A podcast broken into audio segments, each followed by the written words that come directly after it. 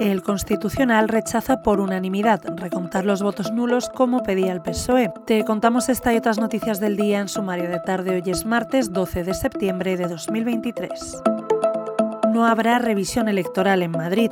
La Sala Segunda del Tribunal Constitucional ha rechazado este martes por unanimidad el recurso que presentó el PSOE para comprobar los más de 30.000 votos nulos que se registraron en esa circunscripción en las pasadas elecciones generales. Con esa petición, que ya fue rechazada por la Junta Electoral Central y el Tribunal Supremo, los socialistas buscaban recuperar el escaño perdido a favor del PP tras el recuento del voto extranjero para facilitar la investidura de Pedro Sánchez.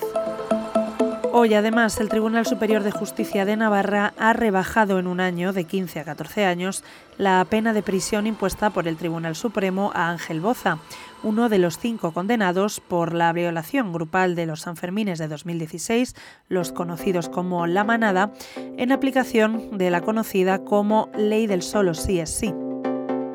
Por otro lado, el líder del PP, Alberto Núñez Fijo, ha admitido este martes por primera vez que hubo contactos con Junts, el partido liderado por el fugado Carles Puigdemont, en el marco del encargo del rey de presentarse a la investidura, que se celebrará dentro de dos semanas en el Congreso.